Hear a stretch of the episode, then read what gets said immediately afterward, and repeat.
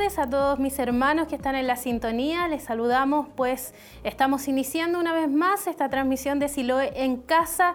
Estamos contentos de poder estar transmitiendo en vivo y en directo a través de los distintos medios de comunicación, tanto por radio emisora en sus dos diales acá en la ciudad de Chillán, también en Televida en nuestro canal 28.1, eh, señal digital de libre recepción y por supuesto también en todas sus plataformas en www.televida.cl y www.emaus.com le Damos gracias por eh, poder estar conectados con ustedes. Sabemos que es una oportunidad que tenemos de poder estar en presencia de nuestro Dios, de compartir lo que será también este culto online en donde ustedes en casita o en el trabajo o en el lugar donde se encuentren van a poder compartir con nosotros esta hermosa bendición de poder estar en presencia de nuestro Dios participando en nuestro culto y queremos que desde ya puedan ustedes también prepararse para este momento especial porque vamos a estar eh, en una hora y media aproximadamente buscando de la presencia del Señor, adorando a Dios y escuchando también lo más importante en esta noche, que es el mensaje. El mensaje que será una vez más ministrado por nuestro obispo Hugo Alfonso Montesinos y que no está de más, no está de más recordar que sigue y continúa con la temática de la serie de Romanos y ya vamos en la lección número 13, así que para que ustedes puedan estar muy atentos y muy pendientes de lo que se estará ministrando en esta noche. Eh, creemos que será de mucha bendición y por supuesto esperamos que ustedes puedan estar ahí eh, pendientes, tomando a lo mejor si, si ha sido también la tónica para usted durante toda esta semana y durante todas estas transmisiones de poder estar tomando apuntes de lo que eh, los mensajes han ido ministrando a su vida y es por eso que queremos también motivarle a que pueda estar ahí muy pendiente. Como bien decía, estamos ya en la lección número 13 y vamos eh, en el tema y que va a llevar por nombre Deberes del Cristiano ante el Estado y todo hombre. Y va a estar obviamente usando el, el libro de Romanos capítulo 13, en donde va a dar lectura a todos los versículos que están contenidos en ese capítulo, así que para que usted ya empiece a tomar y busque su Biblia y de esa manera también pueda preparar su vida para lo que será el mensaje de esta noche. Ha sido una hermosa bendición poder escuchar este libro, este libro perdón, y poder también... Eh, conocer en profundidad lo que allí está contenido. Ha sido una hermosa bendición. Dios nos ha hablado, ministrado acerca de la gracia, de, la misericordia, de lo que Cristo ha hecho por cada uno de nosotros. Eh, y es importante que podamos seguir y continuar escuchando estos temas que han sido también de mucha edificación para nuestras vidas. Y creo que hoy no será la excepción. Hay algo especial también en este tema que nos enfocará y de alguna manera también nos guiará en lo que Dios también tiene para cada uno de nosotros siempre ha sido así y hoy, por supuesto, estará también ese mensaje ministrándose hacia nuestras vidas y corazones. Y queremos también eh, invitarles a que puedan estarse conectando con nosotros, dejándonos sus saludos, sus comentarios, cómo han vivido también esta experiencia de estar a lo mejor en casita o en el lugar donde usted se encuentre, eh, compartiendo este culto online y de esa manera nosotros también vamos a estar leyendo esos comentarios porque nos alegra también saber desde dónde nos está sintonizando, desde qué lugar se conecta con nosotros, por qué medio lo está haciendo. Algunos a lo mejor escuchan la radio, ven la televisión, igualmente también nos escriben ahí en la página en Facebook, que esperamos por supuesto que puedan ir eh, añadiéndose, eh, compartiendo, comentando y de esa manera también podamos hacer que esta jornada que esta transmisión sea también más interactiva porque de alguna forma lo que hacemos lo hacemos para que ustedes también puedan ser bendecidos y ministrados de parte de nuestro Dios. Todo esfuerzo tiene su recompensa y la recompensa mayor es que la palabra de Dios es ministrada, es predicada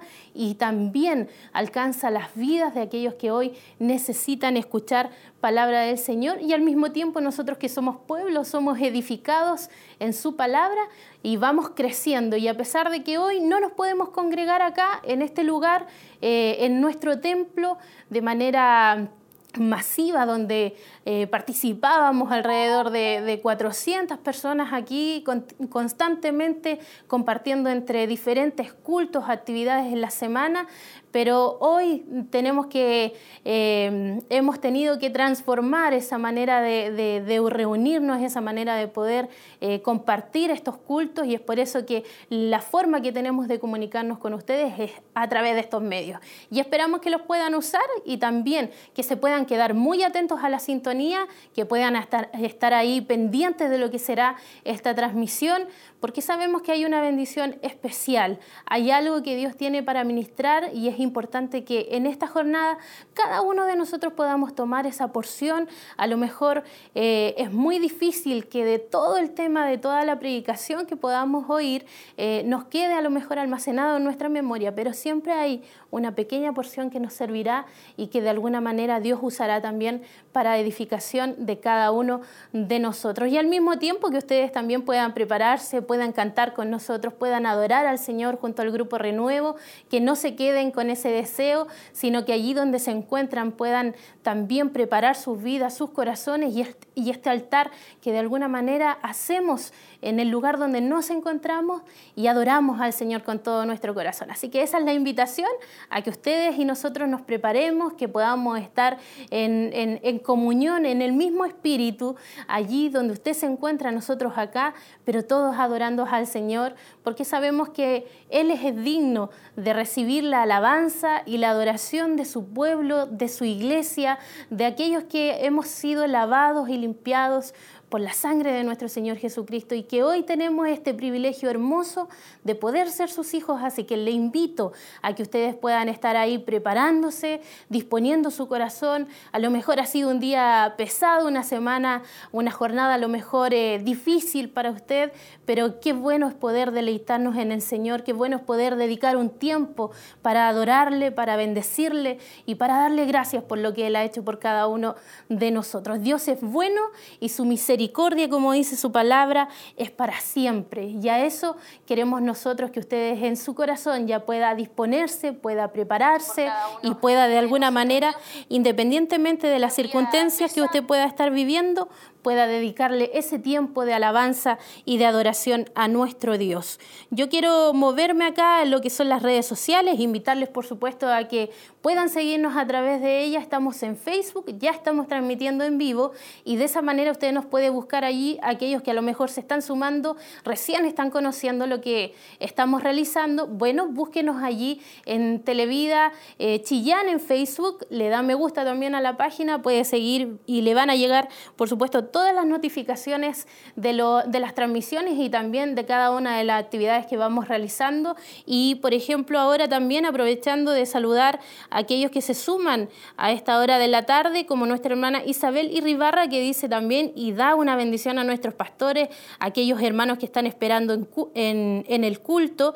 Ella está en cama, dice acá, en cama, recuperándome y acompañada de mi esposo. Muchas bendiciones, mi hermana Isabel. Sabemos que estuvo enfermita y esperamos en el Señor que esa recuperación eh, sea pronta, sea buena y, también nos alegra que pueda estar compartiendo con nosotros allí en casita junto a su esposo y esperamos que sea grandemente bendecida de parte de nuestro Dios. Así que súmese usted también, así como nuestra hermana Isabel, y súmense también ustedes, aquellos que están a través de los medios de comunicación, a dejarnos sus saludos y, ¿por qué no también sus peticiones de oración? Es la invitación que le hacemos a esta hora de la tarde, porque nuestro obispo también estará orando, estará intercediendo por cada uno de aquellos que necesitan y necesitan una oración.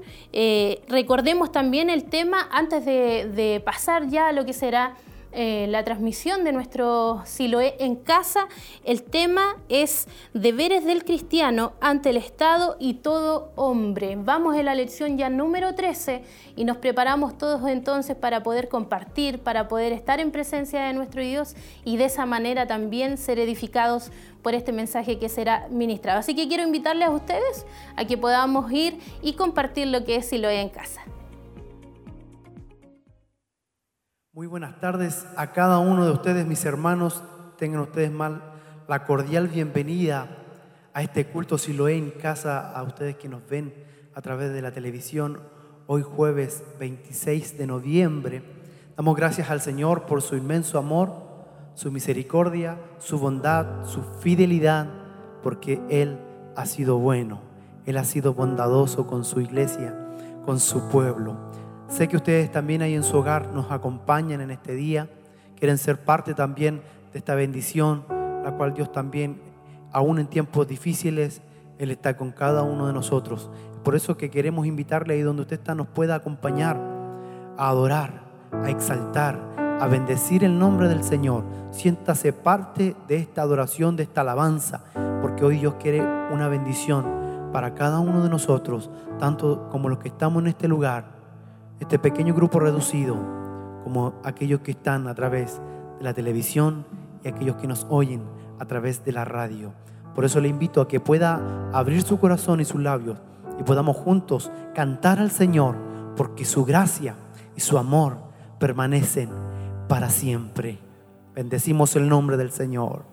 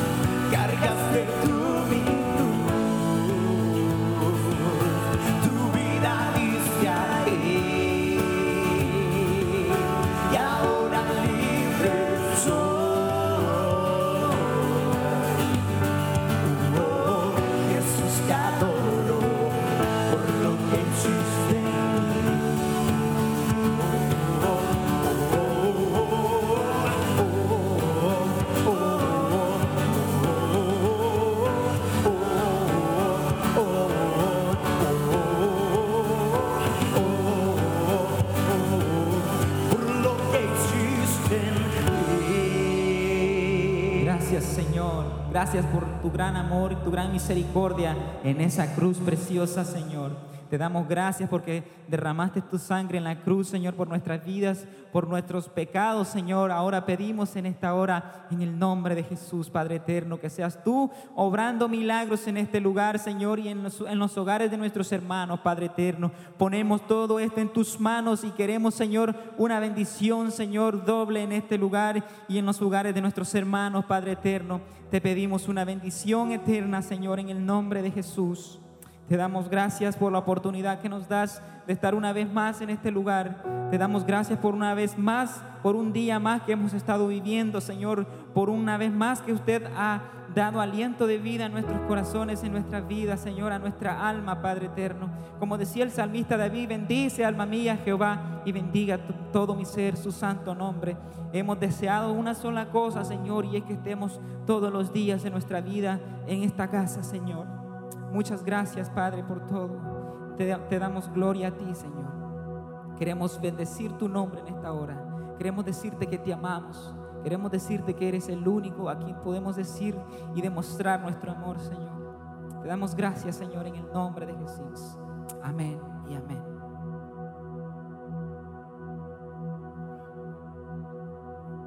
Lo viejo ya pasó mas tu amor no cesó,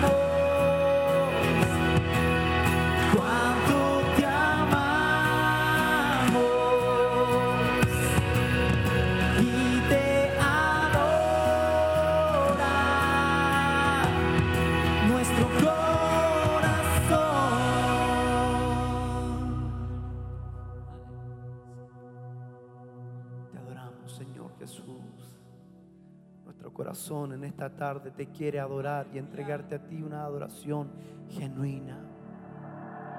Queremos, Señor, que tú hagas tu voluntad aquí en la tierra, como en el cielo, Señor. Que no sea nuestra voluntad propia, sino la tuya. Así como Jesús dijo en el Getsemaní. Señor, si quieres, pasa de mí esta copa, pero que no se haga mi voluntad, sino la tuya. Adoramos, Jesús.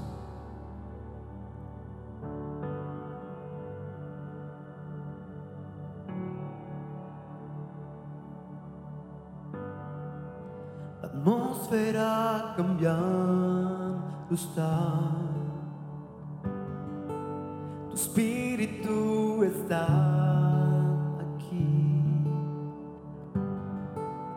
Es evidente tu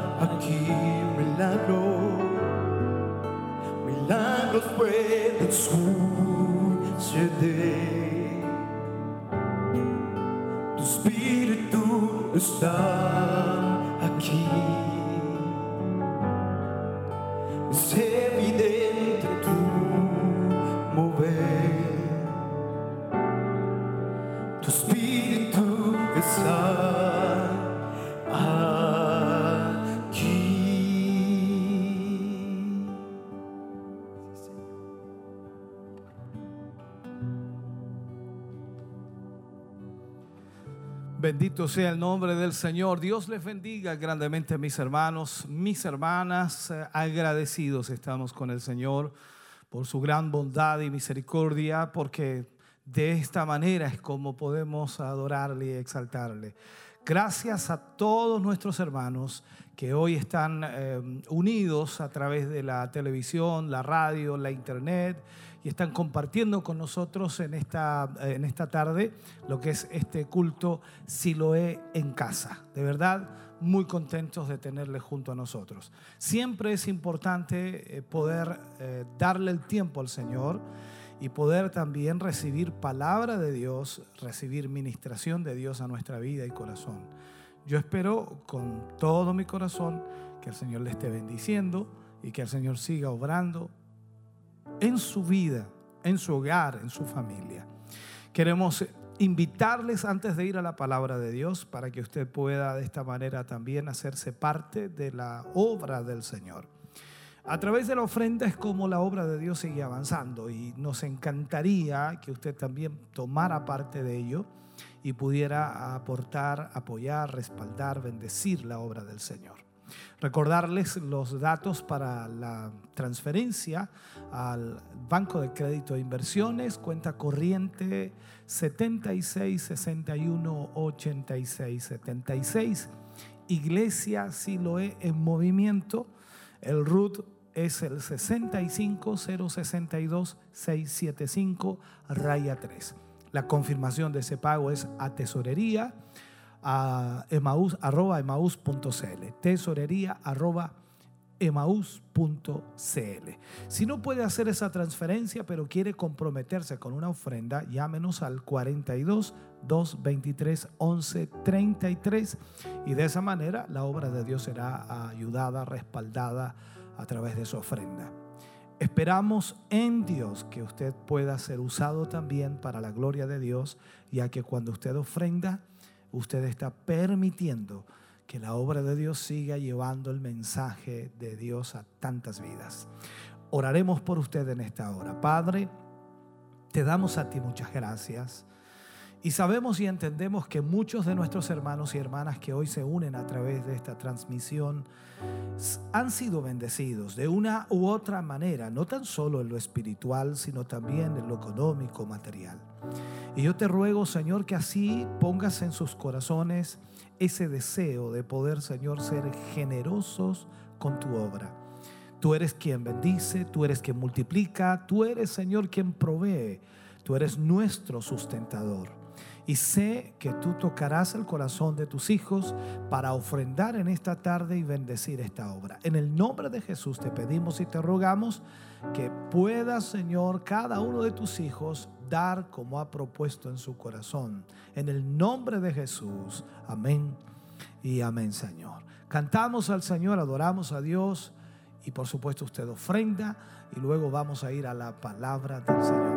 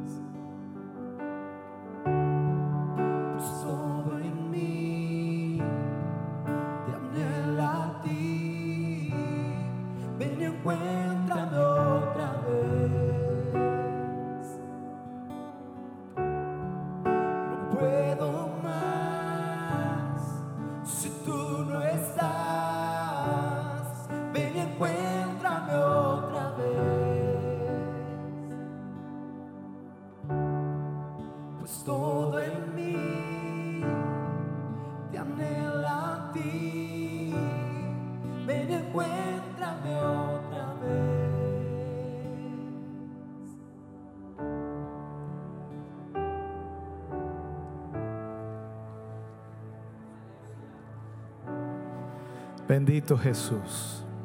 Vamos a prepararnos para la palabra de Dios en esta tarde y esperamos que usted esté muy motivado a través de lo que ya está sucediendo en nuestro culto y esperamos que la palabra de Dios pueda producir y provocar algo especial en su vida. Libro de Romanos, eh, estamos en el capítulo 13, nos corresponde, ya nos están quedando eh, literalmente después de esta clase, nos quedarían solamente tres más para cerrar el libro de Romanos. Vamos ahora al capítulo 13 del libro de Romanos para tomar en realidad todo el capítulo, vamos a leer todos los versículos de este capítulo, que son eh, 14 versículos, los vamos a leer y de esta manera vamos a hablar de todos ellos en el día de hoy.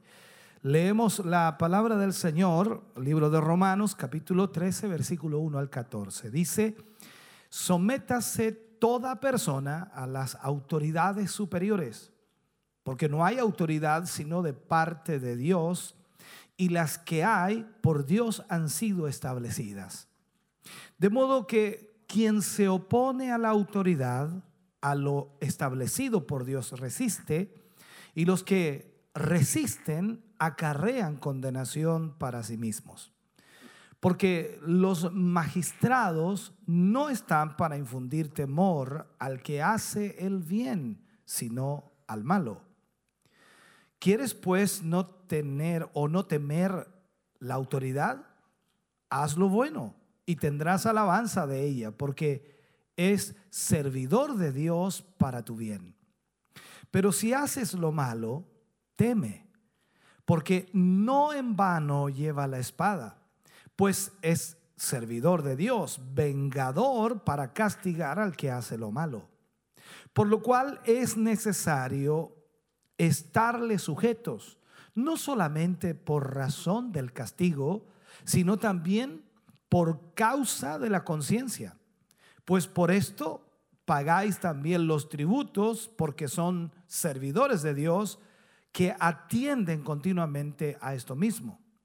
Pagad a todos lo que debéis, al que tributo, tributo, al que impuesto, impuesto, al que respeto, respeto, al que honra, honra. No debáis a nadie nada, sino el amaros unos a otros. Porque el que ama al prójimo ha cumplido la ley. Porque no adulterarás, no matarás, no hurtarás, no dirás falso testimonio, no codiciarás y cualquier otro mandamiento en esta sentencia se resume, amarás a tu prójimo como a ti mismo. El amor no hace mal al prójimo, así que el cumplimiento de la ley es el amor. Y esto conociendo el tiempo que es ya hora de levantarnos del sueño, porque ahora está más cerca de nosotros nuestra salvación que cuando creímos. La noche está avanzada y se acerca el día. Desechemos pues las obras de las tinieblas y vistámonos las armas de la luz andemos como de día, honestamente, no en glotonerías y borracheras, no en lujurias y laxivias, no en contiendas y envidias, sino vestíos del Señor Jesucristo y no proveáis para los deseos de la carne. Padre, oramos en el nombre de Jesús. Vamos ante tu presencia para pedirte y rogarte que a través de esta palabra, podamos ser bendecidos, podamos ser ministrados. Cada uno de nosotros necesita, Señor, cada día tu palabra para poder, Señor, hacer tu voluntad. A través de tu palabra aprendemos, a través de tu palabra crecemos, a través de tu palabra maduramos, a través de tu palabra, Señor, somos edificados y más aún guiados para poder vivir conforme a tu propósito. En el nombre de Jesús te pedimos en esta hora y te rogamos que esa gracia divina tuya sea derramada y que podamos hoy, Señor, recibir una bendición especial y maravillosa. En el nombre de Jesús. Amén y amén, Señor. Vamos a hablar en el día de hoy un título bastante largo, extenso, pero importante. Deberes del cristiano ante el Estado y ante todo hombre.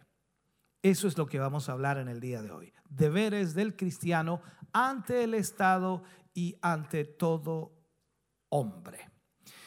Hemos leído todo este capítulo porque es sumamente importante hacerlo, ya que eh, nos da la, la base para lo que vamos a hablar. Veamos entonces lo primero, el cristiano y el Estado. El que recibe a Cristo, el que acepta al Señor Jesucristo, el que tiene a Cristo en su vida y por la fe, por supuesto, ha recibido al Señor, adquiere la ciudadanía del reino celestial. Y en el fondo de, su corazón, a través de lo que Cristo pone en nuestro corazón, no reconoce, no reconoce más autoridad final y absoluta que la de su Señor. Porque hemos recibido a Jesús y entendemos que Él es nuestra autoridad máxima. Ahora, en esto también debemos entender que hay ciertas almas o han habido ciertas almas exaltadas que, valiéndose de esta premisa fundamental de que el Señor Jesucristo es la autoridad máxima, se han sentido libres para rechazar el poder temporal, ya sea de los reyes o los gobernantes o presidentes o la ley de la sociedad. Recordemos algo, durante el primer siglo los cristianos de origen judaico estaban expuestos a caer con facilidad en este error de no someterse a las leyes. Israel había sido la nación escogida por Dios para primero ejercer un dominio en el mundo, de modo que toda la sujeción a poderes gentiles, en cierta manera, les parecía vergonzosa. Una negación de su misión mundial, o sea, ellos negaban totalmente cualquier otra autoridad. Y de esta forma, solo ellos querían dar a entender de que se sometían solamente a Dios. En este sentido lo planteaban ellos. Los romanos por una serie de razones históricas y también políticas, cuando estudiamos un poco y vemos esa historia, habían otorgado a, los judíos un amplio reconocimiento de su posición religiosa especial. Sobre todo lo vemos en los días de Jesús, cuando los fariseos eh, y también ellos, entre ellos, por supuesto, los saduceos y todos los religiosos gobernaban o tenían la religión. Eh, en Israel y los eh, romanos aceptaban aquello y dejaban que de alguna forma ellos eh, pudieran llevar adelante esa posición. Pero aún así, se, se contaban entre los súbditos más difíciles y más rebeldes del imperio romano. O sea, los judíos para Roma eran los súbditos más difíciles y más rebeldes de todo el imperio romano. ¿Qué sucedía ahí? Nosotros vemos y increíblemente había un espíritu de rebeldía, pasiva o activa, pero estaba allí. Ahora, la pregunta que nos hacemos es esto, ¿debe pasarse ese espíritu de rebeldía pasiva o activa a la iglesia cristiana hoy? ¿Debemos ser así nosotros? Hay un versículo por allí dice que el reino de los cielos sufre violencia y solamente los valientes lo arrebatan. Y ellos dicen, hay que ser valiente, hay que luchar, hay que guerrear. Pero ¿qué dice? El reino de los cielos. No dice los reinos de la tierra, dice el reino de los cielos. Ahora, Pablo, ¿qué hace? Bajo la guía del Espíritu Santo, bajo la dirección del Espíritu, le, importaba mucho salir al paso de teorías, de ideologías y prácticas que lamentablemente habían dificultado sobremanera la difusión del Evangelio. No estaba llegando el Evangelio a todo el mundo porque lamentablemente había mucha, mucha rebeldía. Entonces, en este sentido, Pablo sale al paso de esto, tratando a través del Espíritu lo que estaba sucediendo. Si vemos el momento histórico de esto, veamos un poco. Augusto César era el que gobernaba, hijo adoptivo de Julio César y heredero al trono, por supuesto, y había terminado con las guerras civiles que de alguna forma amenazaban la ruina de Roma y al mismo tiempo el, vasto conglomerado de las tierras que habían conquistado bajo la República. O sea, Roma se había extendido en una forma increíble. Las provincias y reinos protegidos por Roma gozaban de cierta autonomía, pero el gobernador romano tenía la última palabra siempre. Y, cualquier acto de rebeldía era castigado con la máxima severidad. O sea, esa era la forma de gobernar de Roma, pero al mismo tiempo, como dije ya anteriormente, la mayoría de las provincias gozaban de la protección y también gozaban de cierta autonomía.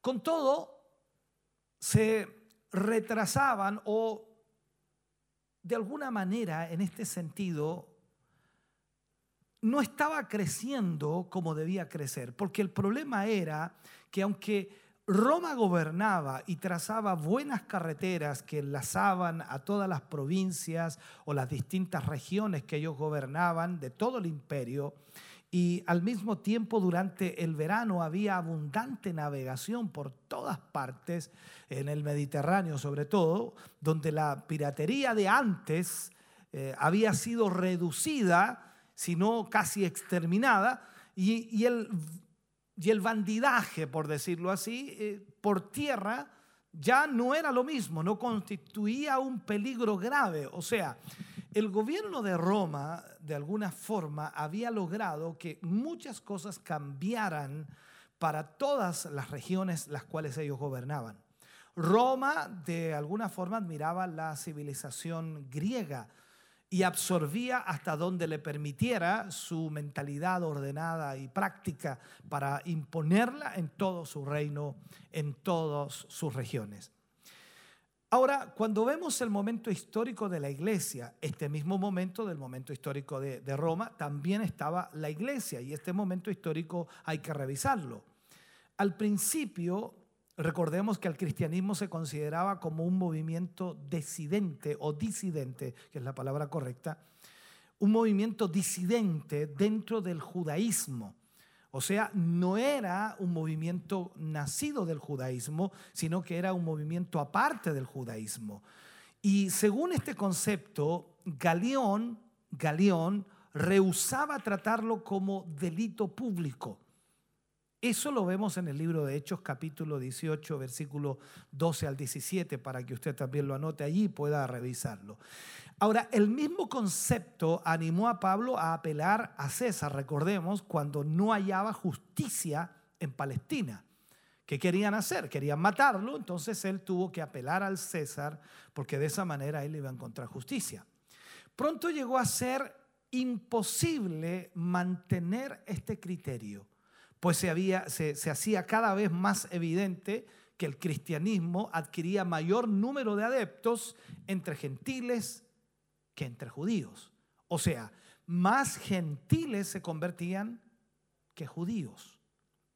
Algunos expositores piensan que si Pablo hubiera escrito a los romanos unos años más tarde, no habría enfatizado tanto el deber de someterse a los poderes públicos, pero tales escritores pierden de alguna manera de vista que no se trata aquí de tal o cual tirano abominable que podría estar gobernando las regiones de Roma o en cualquier lugar, sino de un principio constante establecido ya en el pacto noético.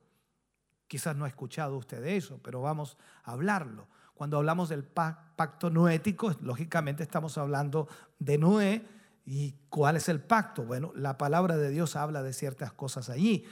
En Génesis capítulo 9, versículos 5 y 6, dice, porque ciertamente demandaré la sangre de vuestras vidas, de mano de todo animal la demandaré, y de mano del hombre, de mano del varón, su hermano demandaré la vida del hombre. El que derramare sangre de hombre, por el hombre su sangre será derramada, porque a imagen de Dios es hecho el hombre. Entendamos esto, el hombre era, o el hombre es, mejor dicho, perverso a causa de su naturaleza caída. El hombre es terriblemente perverso. De modo que sin un gobierno eficaz, y más vale uno malo que ninguno, porque aquí tenemos que entender esto y aquí voy a decir algunas cosas que a lo mejor a algunos no va a gustarle mucho, pero vamos a ver lo que dice la Biblia. Sin un gobierno eficaz, como dije anteriormente, más vale uno malo que ningún gobierno. Cada grupo, cada individuo actuaría por su propia cuenta en medio de un caos totalmente espantoso. Si no existiera gobierno, hoy sería un caos nuestro país. Eso hay que entenderlo. Puede decir, la gente dice, no, pero es que tenemos un mal gobierno. Es preferible uno malo que ninguno. Eso hay que entenderlo.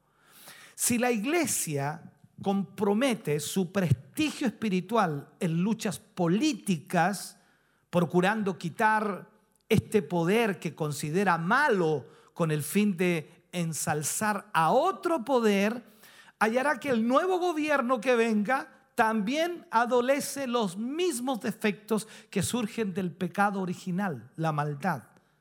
O sea, el hombre es terriblemente malo. No sostenemos desde luego que, que, no hay diferencia entre gobiernos, o sea, hay diferencias, hay gobiernos y gobiernos, dice alguien por ahí, sin duda. Hemos de agradecer las libertades que nos conceden los buenos gobiernos que de alguna manera nos permiten poder llevar el Evangelio, predicar la palabra de Dios. Pero todos llegan al poder y, se mantienen en él por métodos muy contrarios a las normas del Sermón del Monte, por ejemplo. Totalmente contrarios. Si se nos pregunta si los cristianos han de estar con los brazos cruzados frente a graves males sociales, sobre todo lo que está ocurriendo y lo que ocurrió desde el año pasado en nuestro país, el, 18 o 19, en este caso de octubre. Entonces, si nosotros debemos quedarnos con los brazos cruzados, esas son las preguntas que muchos hacen, ¿no? Entonces, ¿qué debemos hacer ante los males sociales? Debemos contestar, hermano querido, que el cometido primordial de la iglesia es el de crear, y, ojalá me entienda, crear por medio del Evangelio otro tipo de ciudadano, otro tipo de ciudadano. Viéndose claramente en el discurso de la historia que las sanas medidas legislativas, por supuesto, prosperan mucho más en países con elevados porcentajes de verdaderos creyentes. No por haber ellos o no por hacer ellos las leyes, no porque cristianos llegaron al Parlamento, llegaron al Senado, llegaron a, ser diputados, no porque ellos llegaron ahí a cambiar las leyes, sino porque el Evangelio, hermano querido, crea otro tipo de ciudadano. Porque crea un ambiente propicio para lo bueno, para lo bueno. Recordemos las palabras del Señor Jesús. Él dijo que mm, su reino no es de aquí. Su reino no es de este mundo. Y también dice la escritura en Efesios que las armas nuestras no son carnales, sino son espirituales. Entonces, difunden principios de misericordia, de compasión, que a menudo han llevado directamente a la realización de magníficas obras tales como la, por ejemplo, la abolición de la esclavitud. Usted recuerda eso en Estados Unidos. ¿Por qué se abolió la esclavitud? ¿Por qué? Porque el Evangelio creó hombres diferentes, hombres buenos. En este sentido, entonces, vemos que todos esos principios de misericordia y compasión que el Evangelio trae a menudo van directamente en beneficio de cambiar ciertos aspectos de una sociedad porque Dios comienza a obrar a través de esos buenos hombres. Esto debemos entenderlo. Hoy día podemos ver que también está el cuidado por los enfermos. Quizás alguien reclama y dice, no, no es así. Sí lo hay. El cuidado de niños, el cuidado de ancianos, la lucha contra el tráfico de blancas que, también existe en el mundo. O sea, jóvenes que son robadas de un país y llevadas a otras, convertidas en esclavas sexuales. Es todo esto. Entonces, cuando hablamos de eso, ese cambio Dios lo puede provocar a través del Evangelio en los corazones de hombres. Es notable, hermano querido, que Cristo y los apóstoles no levantaron bandera de reforma social frente al abominable sistema de la esclavitud. Pero a la vez sus doctrinas terminaron con el, con el sistema de esclavitud por hacer prevalecer otro concepto de la personalidad humana, o sea, el amor. El lenguaje del Evangelio, al escribir la comunidad cristiana que se hallaba en el corazón del imperio, era clarísimo y contundente como ellos escribían. El creyente es un ciudadano del cielo, pero también es un ciudadano de este mundo, lo cual le da una responsabilidad doble. Si si hubiera algún conflicto entre ambas esferas, nuestra primera responsabilidad es para con el Señor en los cielos. O sea, cuando las normas y leyes van en contra de nuestra primera responsabilidad, que es el reino de los cielos, entonces automáticamente nosotros nos vamos a someter a Dios. Todo lo que vaya en contra de la voluntad de Dios, no lo vamos a aceptar. Pero cuando hay leyes y normas que no van en contra de la voluntad de Dios, nosotros debemos respetarla y debemos someternos.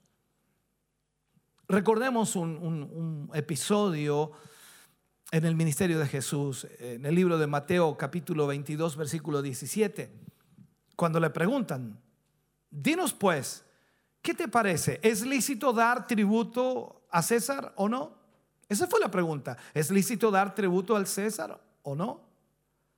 Es evidente que los creyentes tienen una responsabilidad hacia, hacia los gobiernos terrenales. Por cierto, el orar por las autoridades es una responsabilidad de todos los creyentes. Todos debemos orar por las autoridades. El deber del creyente como ciudadano del cielo es espiritual. Y el deber del creyente como ciudadano del gobierno terrenal es secular. Entonces existen estas dos esferas y necesitamos mantener esas dos funciones separadas, pues son dos funciones diferentes. Ahora, ¿qué pasa cuando las combinamos? Que no debiera ser, pero ¿qué sucede cuando combinamos estas, eh, eh, estas dos esferas? Fracasamos, hermano querido, en mantener a la iglesia separada del Estado. Fracasamos en, en, mantenerlas como entidades separadas, separadas y distintas, pues no se pueden combinar. Porque una es del reino de los cielos, bajo los principios de Dios morales, espirituales, y la otra es del reino terrenal, que tiene que ver con la maldad y el pecado original. Pablo habla en el libro de Romanos, en los primeros cinco versículos, del 1 al 5, habla de las autoridades superiores. Debemos entender aquí lo que Pablo dice. Pablo dice que las autoridades superiores derivan de Dios. O sea, no es fácil comprender que el principio fundamental de la autoridad humana se, se deriva de Dios como medio para evitar la anarquía en la sociedad. ¿Por qué Dios permite autoridades terrenales? Para evitar la anarquía, para evitar esta explosión social. O sea, imagínense, no hubiera gobierno, esto sería un caos, sería terrible. Recordemos también cuando Jesús estuvo frente a Pilatos y Pilatos le dijo, no sabes que tengo la autoridad para libertarte o para condenarte. ¿Qué le respondió el Señor? El Señor no, no le dijo que, que- estaba mal lo que estaba diciendo. Él le dijo, tú tienes autoridad, pero recuerda, estoy parafraseándolo, y recuerda que no tendrías autoridad sobre mí. No le está diciendo que no tiene autoridad, tiene autoridad sobre él, pero no tendrías autoridad sobre mí si no te fuese dada del cielo. Y uno dice, pero ¿cómo Dios va a tener que ver con un hombre como Pilatos que era malo? Era una autoridad. Lo que nos cuesta más trabajo es aceptar, hermano querido, la contundente declaración cuando dice, las que hay por Dios han sido ordenadas. Wow, es complicado, ¿no? Entonces, cuando estamos hablando aquí que Dios permite que haya autoridad y que todas son por medio de Dios, son para evitar la anarquía en la sociedad. Y sabemos que ha habido malos gobernantes, claro que sí, y parece difícil aceptar que tales gobernantes hayan sido ordenados por Dios. Eso es lo que nos cuesta a nosotros entender. Pero podríamos ir al Antiguo Testamento cuando Dios usó a Nabucodonosor contra Israel, a Ciro contra Israel. Y Dios habla de Ciro como su instrumento. Entonces, nosotros de- debemos entender lo que la escritura dice. Entonces, es preciso, hermano querido, no confundir dos cosas distintas. Muy, muy a menudo las escrituras nos hacen saber que eh, reyes tiránicos y malos tendrán que dar cuenta a Dios, como también los malos pastores. Y que frecuentemente Dios trae juicio fulminante sobre ellos, aún en este mundo, haciendo que caigan en un hoyo que ellos mismos han cavado. Por esto, hermano querido, es obra de los juicios provi- providenciales de Dios para que todos tengan que comparecer ante Dios o todos tengan que darle cuenta a Dios. Mientras que nuestro pasaje nos enseña cómo el creyente ha de considerar a los magistrados que efectivamente, por supuesto, llevan la espada, de acuerdo a lo que Pablo dice, lo hagan bien o lo hagan mal por ser ellos hombres pecadores como los demás, pero Dios ha establecido la norma de su operación en el mundo y ha permitido que sea este y no aquel quien lo ejerza en un momento dado. Y eso debe bastar para el cristiano sumiso, sometido, con la sola excepción que notamos antes, que cuando las leyes van en contra de las leyes de Dios, lógicamente nuestra sujeción está puesta en el Señor. Vemos en el caso de Daniel como un ejemplo gráfico que Daniel no se sometió al edicto del rey cuando eh, prohibieron orar a cualquier otro Dios que no fuera el rey. Y Daniel no abrió sus ventanas y oró, aunque lo lanzaron al foso de los leones. O sea, estamos hablando de que cuando una ley a usted no le permite hacer la voluntad de Dios, entonces yo no me someteré a esa ley. Pero todas las leyes que no van en contra de la voluntad de Dios, yo debo someterme. Usted si maneja vehículo y va por, por una calle y, y está el semáforo en rojo, usted dice, no me pienso someter a esta ley, yo me someto a Dios. ¿Eso, ¿Esa ley va en contra de Dios, ley de tránsito? No, usted debe someterse. A eso voy, estoy colocando solamente un ejemplo. Por eso entonces los rebeldes recibirán la condenación que corresponde a su, a su actitud sublevada, porque cuando la gente se subleva a las leyes, a las normas, entonces se está sublevando también ante Dios, porque por Dios fueron puestas. Se trata entonces de la condenación legal y humana y no la divina.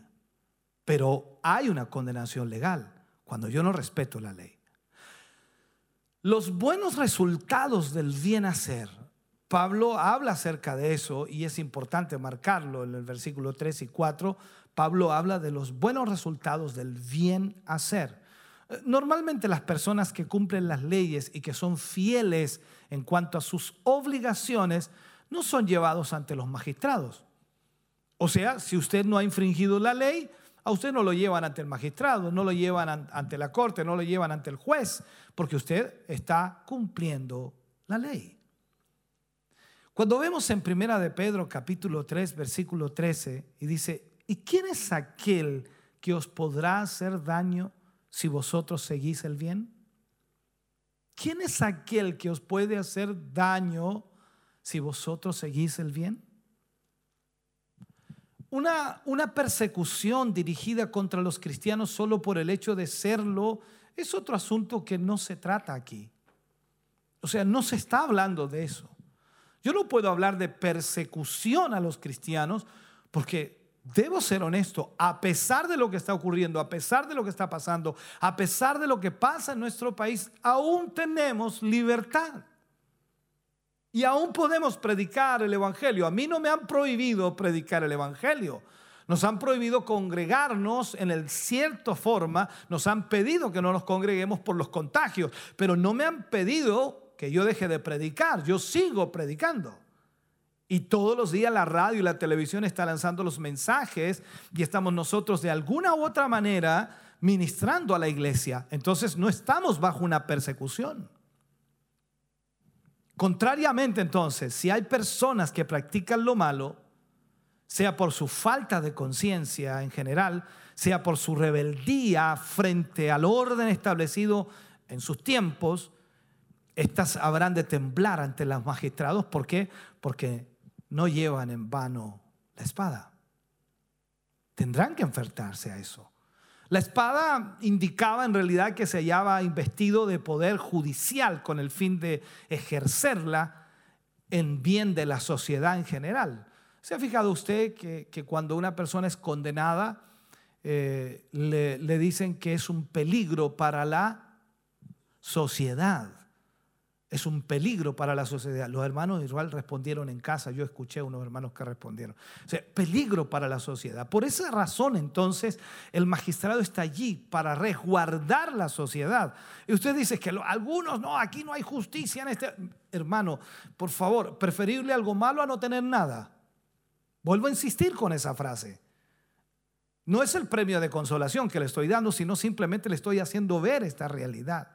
La espada, como dije, indicaba la investidura judicial con el fin de ejercerla en el bien de la sociedad en general.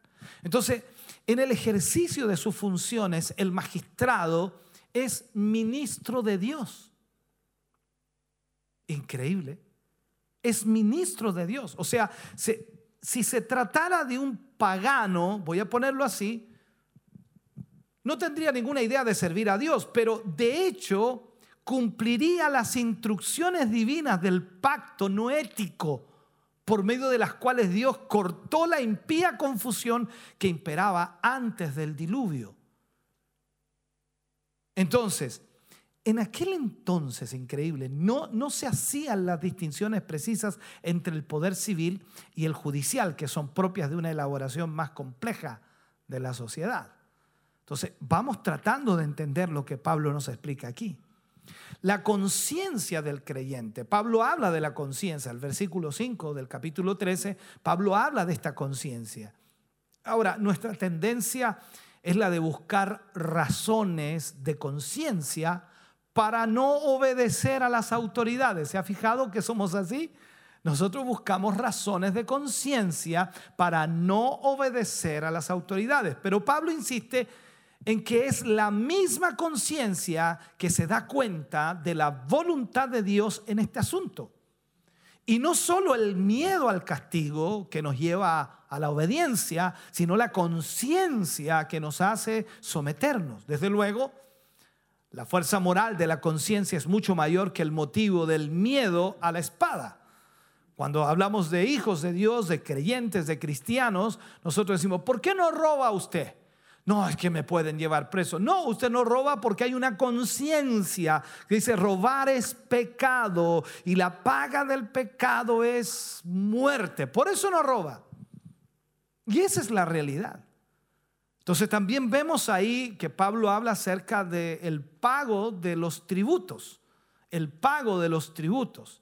Ahí aparece el versículo 6 y 7. Entonces, cuando hablamos de esto, tenemos que hablar de un principio general pagad a todos vuestras deudas. Pagad a todos vuestras deudas. A, usted le encanta pagar las deudas, ¿no? A todos los hermanos les encanta pagar las deudas. Ahora, es norma esencial de la buena conducta cristiana que se expresa lamentablemente negativamente en el versículo. ¿A qué se dice? No debáis a nadie nada no debáis a nadie nada. Este principio general gobierna nuestras relaciones comerciales y personales, además de nuestros deberes frente al Estado. Pero Pablo aplica aquí a impuestos y a derechos antes de generalizar el tema.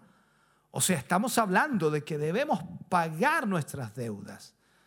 Eh, es complejo esto. Luego Pablo menciona la palabra tributo e impuesto. Fueron estos derechos los que cobraba Mateo antes de convertirse. Recuerde que él se sentaba a la mesa de los impuestos y de los tributos y le cobraba a, aquellos mm, de su mismo pueblo. Eh, ya sabe por los evangelios que los judíos, los judíos miraban muy mal a los publicanos, que se prestaban ellos y trabajaban para los romanos para sacar los impuestos de los bolsillos de sus compatriotas para servir a los poderes de ocupación, que eran los romanos. Fuese en provincias eh, gobernadas directamente por Roma o fuesen reinos protegidos por Roma. O sea, todos pagaban impuestos. Nadie podía evadir el pago de los impuestos y los publicanos, con frecuencia, sacaban lo que podían guardándose el saldo. Ese era el problema de los publicanos. Pedían más de lo que tenían que pedir. Entonces Pablo escribe a, Roma donde las circunstancias de alguna manera, manera variaban, pero es seguro que muchos creyentes quedarían sorprendidos al notar cómo Pablo elevaba este desagradable deber a las alturas del servicio cristiano. O sea, no debáis a nadie nada. Recordemos un concepto del Estado, de la autoridad como una institución de origen divino para impedir el caos. Lo vimos ya en los primeros puntos que tocamos. Se deduce entonces de las mismas premisas que si los impuestos son precisos para mantener la autoridad, entonces lejos de evadirse, tienen que pagarse por causa de la conciencia. ¿Por qué? Porque si yo no pago mis impuestos, entonces ¿cómo sostengo al gobierno? ¿De qué manera el gobierno va a gobernar si no tiene impuestos? Se desestabiliza el gobierno y no tendríamos gobierno y tendríamos un caos. Cada uno haría su ley, su propia ley, la ley del más fuerte. Entonces, entendamos lo que Pablo nos está enseñando por causa de la conciencia, nosotros pagamos nuestros impuestos. Nos parecen abusivos, nos parecen altos, nos parecen esto, nos parecen esto otro, pero como cristianos nosotros debemos pagar nuestros impuestos. Ahora alguien dice, pero es que ¿cómo pagar tanto dinero? No te preocupes, el dinero te lo da Dios. Yo sé que algunos no están de acuerdo con eso. Dice, a mí me cuesta ganármelo, pero Dios permite que tengas un trabajo. Todo esto, hermano querido, es causa de conciencia o por causa de la conciencia. Otra de las cosas que Pablo marca mucho es el versículo 8 al 10 cuando habla acerca de la deuda del amor. Pablo ha enfatizado que el creyente ha de cumplir con todas sus obligaciones con referencia especial a sus deberes como ciudadano o súbdito dentro del sistema estatal que le corresponda. Cuando dice no debáis a nadie nada, les recuerda el principio básico del reino de Dios y añade, sino el amaros unos a otros. Así es como inicia un pequeño paréntesis que recalca, por supuesto, la base fundamental de toda ética cristiana, la ley del amor, le podríamos llamar. Él, él interpreta la ley que de alguna manera quiso probar al Señor. Recordemos esto. El Señor Jesucristo sabía muy bien que el amor total a Dios, y también Pablo lo sabía, juntamente con el amor práctico al prójimo, porque amamos a Dios y amamos al prójimo, cumplían todos los preceptos de la ley. Pues el que se ha rendido en amor a Dios no ofende. Y el que ama a su prójimo como a sí mismo no le roba, ni le calumnia, ni le mata. O sea, estamos hablando entonces que la ley del amor es fundamental. La ley del amor pasa al reino que Cristo vino a establecer. En Juan 13:34 lo habla. Pero juntamente con la ley, el creyente recibe al Espíritu de Cristo, Espíritu de amor, para poderla cumplir. Porque sin amor es imposible. Recuerde lo que Pablo escribía a los Corintios el amor todo lo puede, el amor todo lo soporta, el amor todo lo espera, el amor nunca, nunca deja de ser. O sea, aquí es donde debemos entender esto. Como tema apostólico, Juan reitera la ley del amor, preocupándose sobre todo por su aplicación práctica, por la ejecución misma, para que cada cristiano no tan solo lo hable eh, teóricamente, sino que lo pueda vivir realmente. Pablo ya había anunciado la sustancia de su enseñanza aquí en Gálatas 5:14 haciendo ver que el legalismo lleva a sus adeptos a morderse y a devorarse mutuamente, mientras que el solo precepto del amor cumple todos los mandamientos. O sea, no podemos ser legalistas. Usted sabe lo que provoca el legalismo la ley, el legalismo, dice, ese es del diablo, este otro también, estos son pecadores, estos son corruptos. No ama a nadie ese, ¿a quién? Ni, ni él mismo se ama, se ve al espejo y se ofende. Este es el problema. Entonces, vemos a Pablo hablando del amor, que el amor cumple todas las obligaciones. La, enseñanza, hermano querido, en el pasaje que estudiamos es igual a la de las demás referencias en el Nuevo Testamento. Pero hemos de notar algo importante, que la ley del amor se ve aquí como el secreto del poder para el cumplimiento de toda clase de obligación moral, o sea, como base de la ética cristiana. Nosotros somos diferentes al mundo. El creyente se ha visto frente a su hermano y a su prójimo en la porción, por supuesto, que, abarca el amor y nosotros amamos a nuestro hermano. ¿Por qué? Porque es nuestro hermano. Y amamos a nuestro prójimo porque es nuestro prójimo. No es preciso que se diga constantemente, no tengo que hacer daño alguno al prójimo,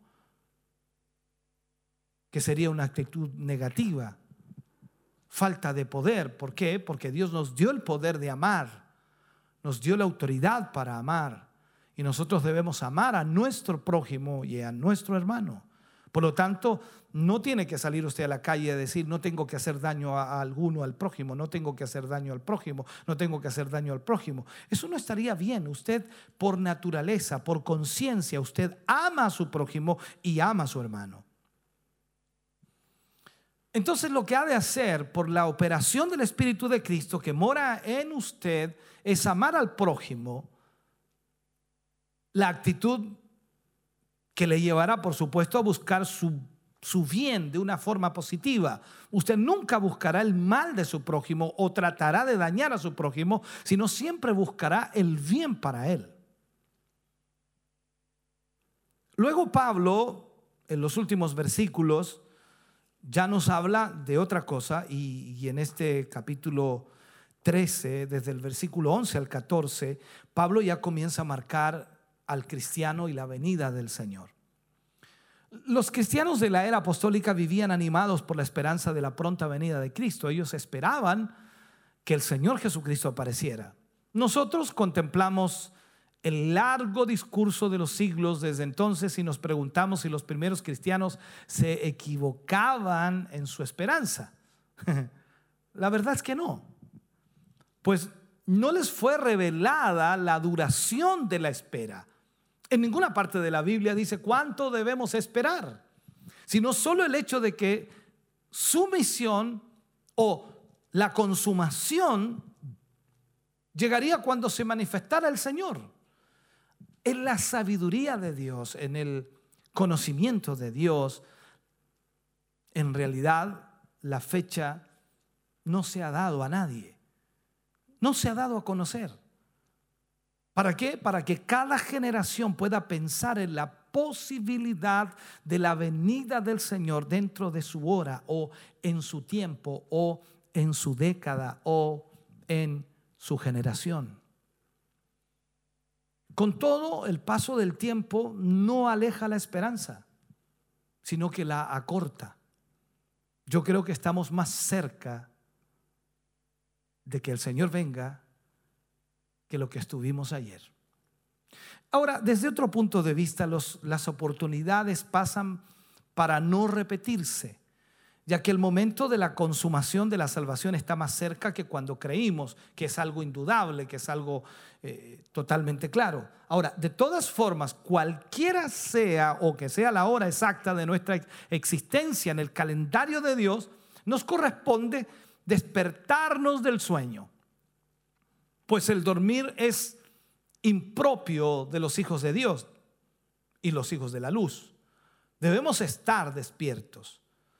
Entonces, Pablo aquí lo que hace es exhortar a los creyentes de Roma, y alguien dice negativamente, las exhortaciones de Pablo son negativas. ¿Por qué? Porque les dice, desechemos pues las obras de las tinieblas, andemos no en orgías y borracheras, no en lujurias y laxivia, no hagáis provisión para las concupiscencias de la carne. O sea, las obras de las tinieblas son las que practican los hombres de este siglo, tratándose no de los trabajos necesarios de la vida, sino de la mera satisfacción del orgullo o de los deseos carnales. Eso es lo que hace el mundo. Y, la metáfora cuando pronuncia del andar, es tan natural que no debe extrañarnos que se repita tanto en las exhortaciones prácticas de las epístolas de Pablo. Porque lo que tenemos que hacer entonces es adelantar por el camino de la vida. Y es importante meditar en la importancia de cada paso que damos en la vida. El caminar ha de ser consecuente, pues no podemos estar en la senda de la santidad un día y entregados a obras como las del versículo 13 el día siguiente, las obras de la carne. Pablo escribió en el periodo de la decadencia de las costumbres del imperio, cuando abundaban las orgías, los banquetes, las borracheras, que de una u otra manera intentaban crear un ambiente de alegría y de comunión eh, sin lograrlo, porque en realidad lo que provocaba era más maldad y más pecado. Por desgracia no tenemos que ir al mundo para encontrar contención y envidia.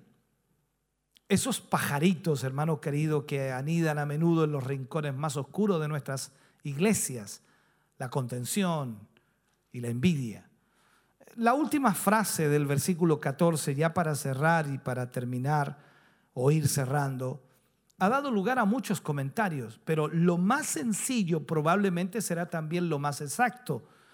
El creyente ha de pensar de antemano en su testimonio cristiano y en su servicio por el Señor. En cambio, puedo decir así, no le toca idear medios para dar gusto a la carne No podemos nosotros pensar de esa manera. En la vida adámica el pecado entró y nosotros no podemos entonces permitir que eso suceda en nuestra vida. Nosotros debemos dar un testimonio cristiano como hijos del Señor. Pablo termina de alguna forma dando palabras positivas y le dice a los romanos, vistámonos con las armas de luz. Andemos como de día, decorosamente, vestidos del Señor Jesucristo. La noche en este mundo está muy avanzada y nuestro día se acerca. E, en este momento crítico de nuestra vida, en este momento difícil, cuando servimos al Señor, hemos de andar decorosa y honestamente, que es todo lo contrario a vernos o habernos, no sé, metido en vicios en el mundo, todo lo contrario. Importa Importa sobre todo, hermano querido, el estado del corazón. Si la vida interior es sana y abundante, la manifestación externa de aquella vida corresponderá a la fuente escondida que Dios ha puesto en nuestra vida. Podríamos decir que con atrevido simbolismo el apóstol manda al Hijo de Luz que se vista del Señor Jesucristo, llevando una consumación feliz, las exhortaciones precedentes que él coloca y que por supuesto también anteriormente en Gálatas 3:27 habla y Pablo escribe, porque todos los que fuisteis bautizados para Cristo, de Cristo os vestisteis, señalando ya un hecho que dio a conocer por medio del bautismo.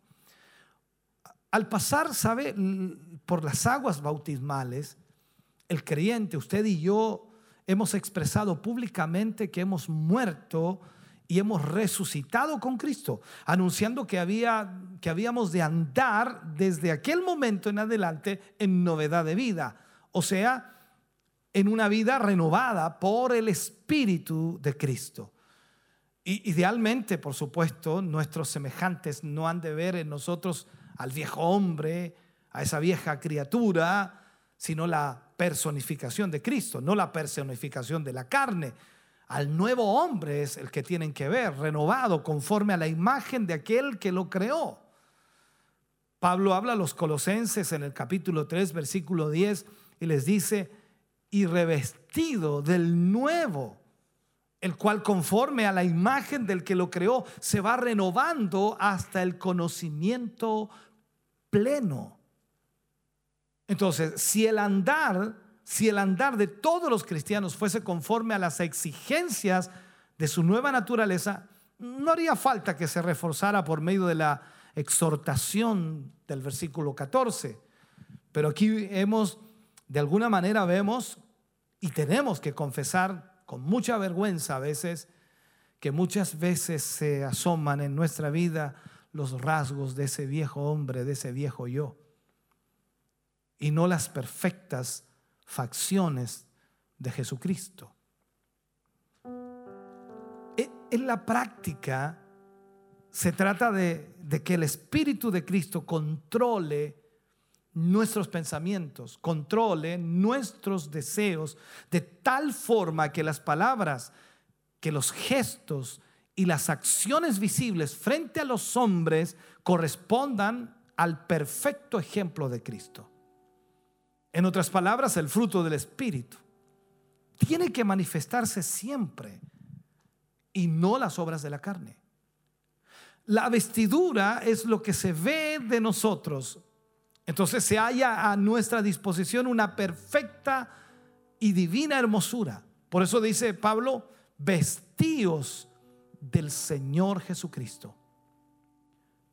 Lo que hemos visto en el día de hoy por supuesto, nos ayuda a entender muchas cosas. Pablo escribió esta carta a los romanos y sin duda ellos la leyeron una y otra y otra y otra vez hasta lograr entender con totalidad lo que Pablo expresaba y lo que Pablo decía.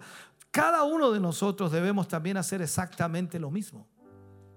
Conocer lo que Pablo dice y al mismo tiempo saber, por supuesto, lo que debemos hacer como cristianos deberes del cristiano ante el Estado y ante todo hombre.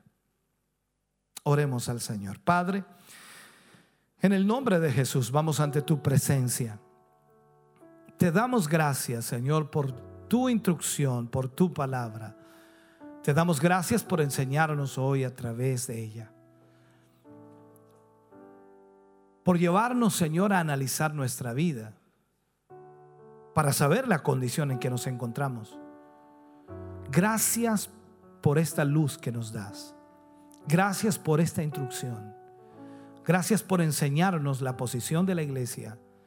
Y gracias, Dios mío, porque también nos enseñas que debemos respetar a las autoridades. En el nombre de Jesús, te agradecemos hoy para tu gloria. Amén y amén, Señor. Aleluya. Cantamos al Señor y luego oramos por las peticiones que nos han llegado.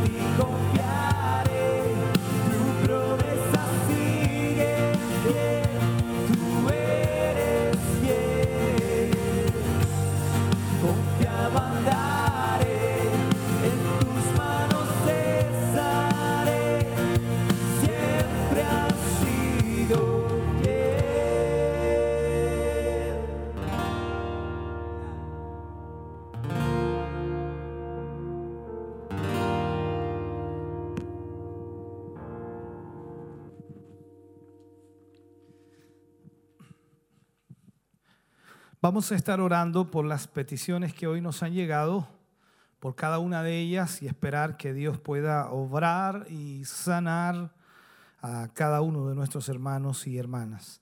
Vamos a estar orando por Doménica Arriagada por trabajo, por Silvia Matamala por sanidad, por Elsa Subiabre por sanidad y fortaleza, por matrimonio Jofre Lara por sanidad y fortaleza, por Juan Carlos, cuñado de la hermana El- Elsa Subiabre, por salvación y sanidad, por Marisol Sánchez, por trámite personal, por la familia Regada, por salvación y sanidad, por José y Angélica Vega, por salvación y protección, por la hermana Amanda Muñoz, por sanidad y fortaleza, por Marcel Bonmesón, por salvación y protección, por Esther Parra, por sanidad, por Marjorie Durán por sanidad, por Mauricio y Margarita Rodríguez por sanidad y fortaleza. Tenemos acá otras peticiones. Oración por Ramiro Vázquez por sanidad. Margarita Donoso quisiera pedir oración por salvación para mi familia, sanidad, para mi hija Elizabeth. Eh, Sergio Vielma pide la oración por Luis Lastra y Leonor Alarcón por sanidad, fortaleza y restauración. Laura Enríquez pide la oración por salud. Elsa Subiebre pide la oración por su vida, fortaleza y por su cuñado Carlos por sanidad. Todas estas peticiones, por supuesto, las ponemos en esta oración final, agradeciendo su sintonía, agradeciendo también que nos haya acompañado hoy.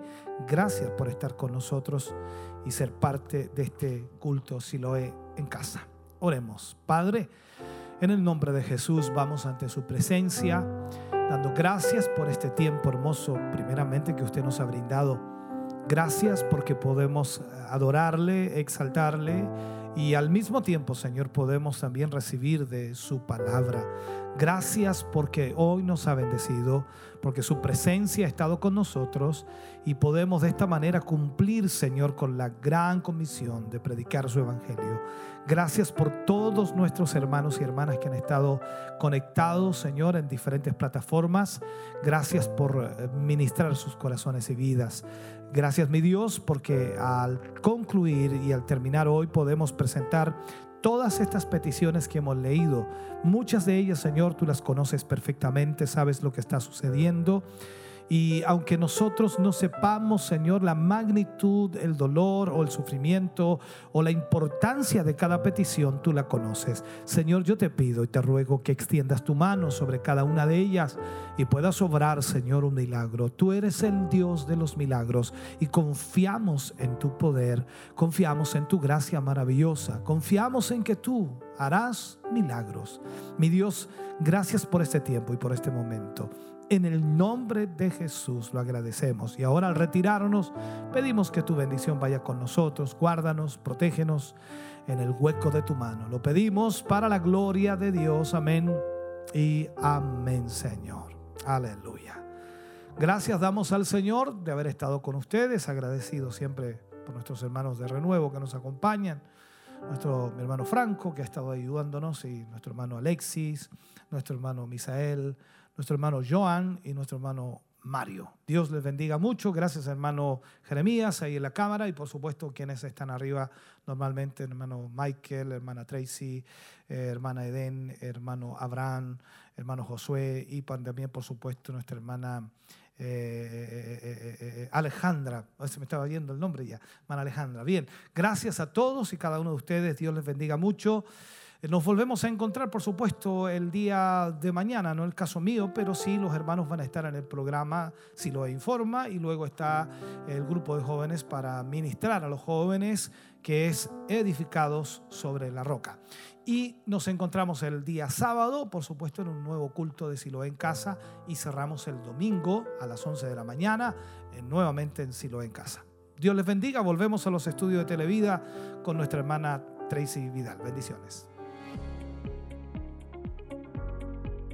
Estamos de vuelta acá en los estudios después de haber escuchado también ese mensaje que esperamos por supuesto que haya bendecido, fortalecido y edificado su vida porque la verdad es que hoy estuvimos recibiendo la palabra de veres del cristiano ante el Estado y todo hombre. Sabemos de que Dios habla en las áreas que necesitamos y que a pesar de que a lo mejor podamos decir de qué nos puede servir el mensaje de hoy, pero sabemos de que la palabra del Señor nos muestra la necesidad de poder respetar a nuestras autoridades, orar por ellas y por supuesto evidenciar también eso en nuestra vida a través del fruto del Espíritu. Hoy estuvimos escuchando eh, Romanos eh, capítulo 13, versículos del 1 al 14 y queremos también invitarle que si usted quiere volver a escuchar este mensaje, puede hacerlo en nuestras plataformas o bien también el día de mañana escuchar la retransmisión que se realiza a través de Radio Emisora Semaús a las 13 horas de la tarde. Así que ahí usted puede estar ahí sintonizando también radio Emaús y de esa manera volver a escuchar el mensaje del día de hoy. Agradecemos también a nuestros hermanos quienes estuvieron en sintonía y que estuvieron saludándonos durante todo eh, el desarrollo del culto, toda la transmisión. Así que muchas gracias por estar conectados con nosotros, como nuestro hermano Roberto Veloso, que siempre junto a su familia comparten en Siloé en casa. También nuestra hermana Victoria Leiva, que decía ahí al inicio, eh, seremos ministrados por el Señor sin duda y esperamos que haya sido así. También nuestro hermano César Montesinos, quien desde Coihueco nos eh, eh, saludaba diciendo también con una muy buena imagen y recuperándose ahí también de, su salud. Así que muchas gracias a nuestro hermano César que estuvo ahí con nosotros. Nuestro hermano Humberto Flores, junto también a nuestra hermana, yo creo Genoveva, que estaba ahí junto a sus pequeñitos viéndonos a esta hora de la tarde. Un saludo también para ellos. Eh, nuestro hermano José Guajardo, que siempre también comparte con nosotros. Patricia Puente, que también ahí eh, hacía eh, el alcance ah, y un saludo aparte a nuestro hermano Alexis también. Eh, Daniel Seguiel también nos saluda y por supuesto en casita él viendo la transmisión, muy atento también nuestra hermana Laura Enríquez, que envía también un saludo a nuestro obispo y nuestra hermana Paulina ahí, Caro, que reaccionaba diciendo gracias Señor por tu palabra. Sergio Bielma y Laura eh, Enríquez también conectadas y por supuesto estuvieron ellos entregando sus peticiones de oración, las cuales estuvo también orando eh, nuestro obispo al final, al finalizar este culto. Agradecemos a cada uno de ustedes quienes estuvieron ahí muy atentos y aquí los últimos saludos que nos llegaron fue eh, de Rodrigo Puentes que desde Hualpén también ahí estaba conectado y esperando también el mensaje y nuestra hermana Elsa Subiabre que también aquí estuvo saludándonos a través de esta plataforma. Eh, gracias nuevamente y esperamos el contar con su sintonía el día de mañana y nuestro obispo también hacía el alcance de, los programas que por supuesto van a estar siendo transmitidos a través de Radio Emisoras Emaús de Televida a partir de las 7 de la tarde. Estamos en Siloé Informa y luego los jóvenes con su programa Edificados sobre la Roca. Lo mismo para el día sábado vamos a estar en Siloé en casa y el eh, domingo también a las 11 de la mañana en Siloé en casa por supuesto, queremos que usted sea bendecido. Hay transmisión, hay eh, programación para usted cada día que esperamos que pueda bendecir y esperamos, por supuesto, encontrarnos en una próxima oportunidad, si Dios así también lo permite. Muchas bendiciones, que descanse, que tenga muy buena noche.